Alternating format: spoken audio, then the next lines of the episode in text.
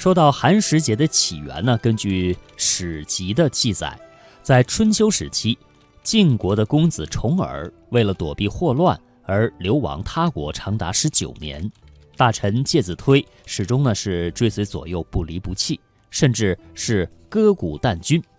重耳呢励精图治，成为一代明君，也就是大家所熟悉的晋文公。但是介子推却不求利禄，和母亲归隐绵山。晋文公为了，呃，迫其他出山相见，而下令会放火烧山。这样呢，介子推坚决是不出山，最终呢被火给焚烧而死。晋文公也是感念他的忠臣之志，把他呢葬于绵山，并且修祠立庙。下令在介子推死难之日禁火寒食，以及哀思。可以说啊，这是一种寒食节由来的说法。在清初汤若望立法改革以前，清明节定在寒食节两日之后；在汤氏改革以后呢，寒食节定在清明节之前一日。现代二十四节气的定法沿袭汤氏，因此啊，寒食节就在清明节的前一日了。从春秋时期到现在呢，寒食节可以说已经有两千六百多年的历史了。故事呢发生在我们中国山西，是把寒食节这一天定为清明节的前一天。这一天呢是要吃冷食，而且祭祀、流行踏青啊等等一些习俗，也是一直流传下来，并且呃可能被我们全国人民所接受了。伴随着岁月的流逝，寒食节静静地融入了清明节。介子推所代表的当时的一些思想啊，也已经是沉入历史长河了。不过，寒食所代表的人们对于忠诚、廉洁、政治清明的赞许呢，却是千年如一的。清明最开始是一个很重要的节气，后来呢，由于清明与寒食的日子接近，而寒食呢是民间禁火扫墓的日子，渐渐的，寒食就与清明合二为一了。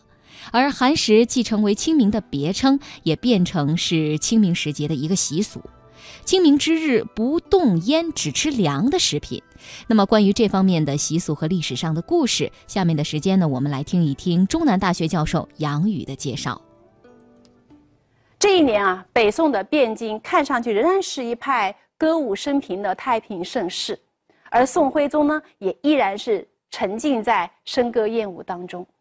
但其实啊，大宋王朝到了这一年已经是外强中干，各地的农民起义层出不穷，北边的金国已经是虎视眈眈，而且这一年离金兵南侵、北宋灭亡的靖康之变也仅仅只剩下了八年的时间。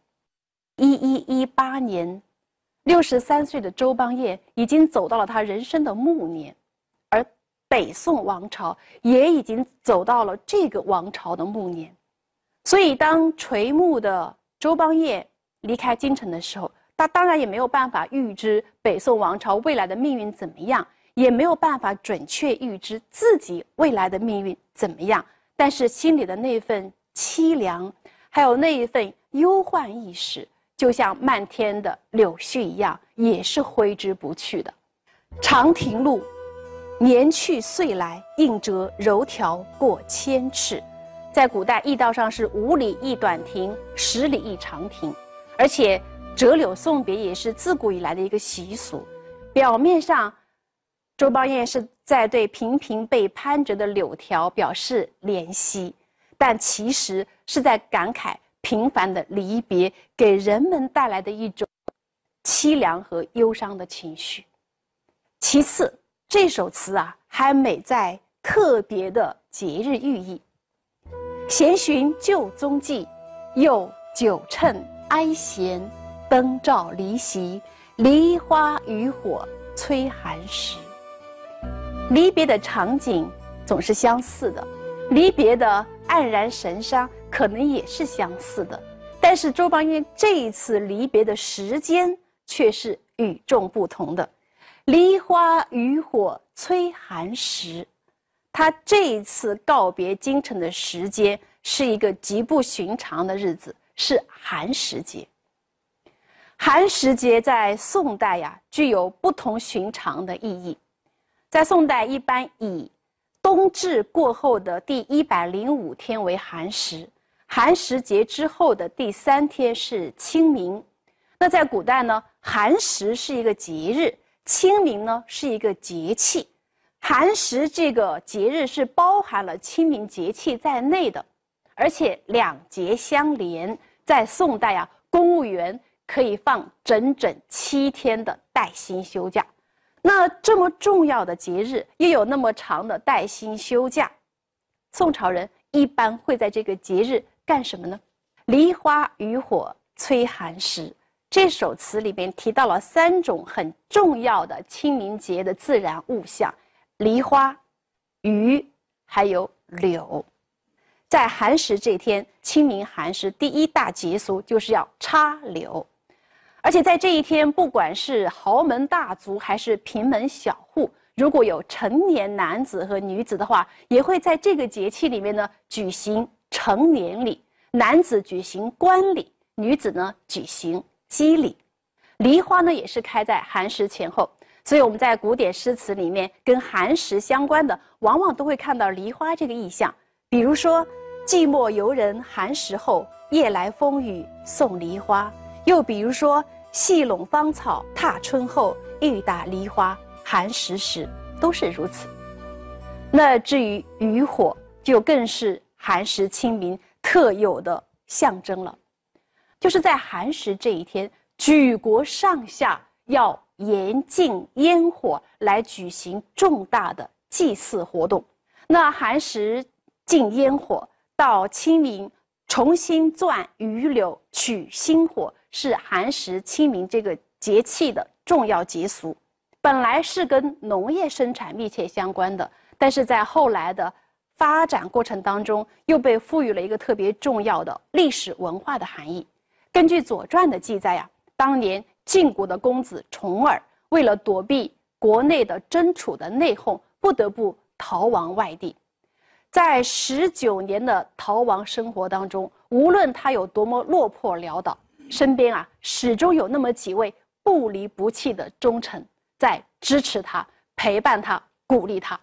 其中有一位呢，就叫做介之推。有一次，重耳是实在是饿得撑不下去了。在生死存亡的关头，介之推是悄悄地割下了自己大腿上的肉，熬了肉羹给重耳吃，救了他一命。十九年之后，历尽千辛万苦，重耳回到晋国，登基做了君王，这就是后来春秋五霸之一的晋文公。晋文公登基当了君王，当然是要封赏当年陪伴他的功臣啊。可是封赏之后呢，他偏偏遗漏了救过他命的这位介之推。介之推呢，也不主动去说，反而是带了他的老母亲隐居到了绵上山，就是在今天山西介休的绵山。后来经人提醒啊，晋文公想起了，哎，怎么忘了介之推呢？他下令让介之推出来接受封赏，可是介之推很有气节，就是不肯出来。晋文公没有办法，想出了一招，他派人放火烧山，想以此啊逼出介之推和他的母亲。大火呢是烧了整整三天三夜，介之推不但没有被逼出来，反而是和他的老母亲一起抱着一棵大树，活活的烧死了。直到这个时候，晋文公才是后悔莫及，他从此下令，在。介之推的忌日这天，举国上下严禁烟火，只能吃冷食，并且要举行大型的祭祀活动，来表彰介之推的耿耿故忠。所以，在中国古代呀，寒食节有三个必不可少的节俗：严禁烟火、吃冷食、举行祭祀活动。那也正因为介之推跟寒食之间的这样一种密切的关系，后代的诗人词人。在引用这个典故的时候，往往呢也会以介之推的耿耿孤忠，他的那种气节来自诩，包括周邦彦也是如此。周邦彦在很多词作当中都用过寒食节和介之推之间的这样一个故事，来表达他以气节自诩、以孤臣自诩的这样一种情绪。而且在宋徽宗重和元年。就是一一一八年清明，他第三次离开汴京城，也是因为他不肯依附于奸臣蔡京一党而被外放。所以这首《兰陵王》表面上是写他和心爱之人依依惜别，但是我们看“登临望故国，谁识京华镌刻”这样的句子，其实不仅仅是。周邦彦自己的一种身世感怀，还饱含着对国家命运的一种忧患意识。周邦彦离开京城的时候，就正是这样一个具有特别的文化意义的寒食节。闲寻旧踪迹，又久乘哀弦灯照离席。梨花渔火催寒食。寒食节前夕，他心爱的人设宴为他饯行，琴声幽怨，灯火昏黄。那个晚上依依惜别的场景还历历在目，转眼呢已经是分隔两端。清明的时候，从宫中不停传出来的榆柳的星火，时不时在提醒着词人：岁月匆匆，时光匆匆，行色匆匆。愁一见风快，半高波暖，回头迢递便数亿，望人在天北。他恨啊！可为什么风吹得那么急，船开得那么快，一转眼已经是离京城天遥地远了。那送行的那个他，还会不会呆呆地伫立在渡口，遥遥地望着词人的远去呢？第三，这首词啊，还美在梦幻般的凄美。兰陵王从上片的随堤柳色，到中片的寒食送别，最终。转入了第三片梦幻般的回忆，而情绪呢，也由含蓄婉转的凄恻，到了堆积如山的恨。随着京城的距离越来越远，这种情绪的强烈的程度也越来越强。见别浦萦回，金侯曾记，斜阳冉冉春无极。黄昏的时候，渡口呢已经是冷冷清清了，水波还在回旋不已，而夕阳的照耀之下，渲染出一派春色无边的景致，越发衬托出送行人的形单影只。那词人他也不禁陷入了深深的追忆当中，念月榭携手，路桥闻笛，回忆是很美好的，在月榭之中，路桥之上。他和相爱的人相依相伴，但是一别之后，当年那温馨的一幕又一幕，就变得那么的可望而不可及。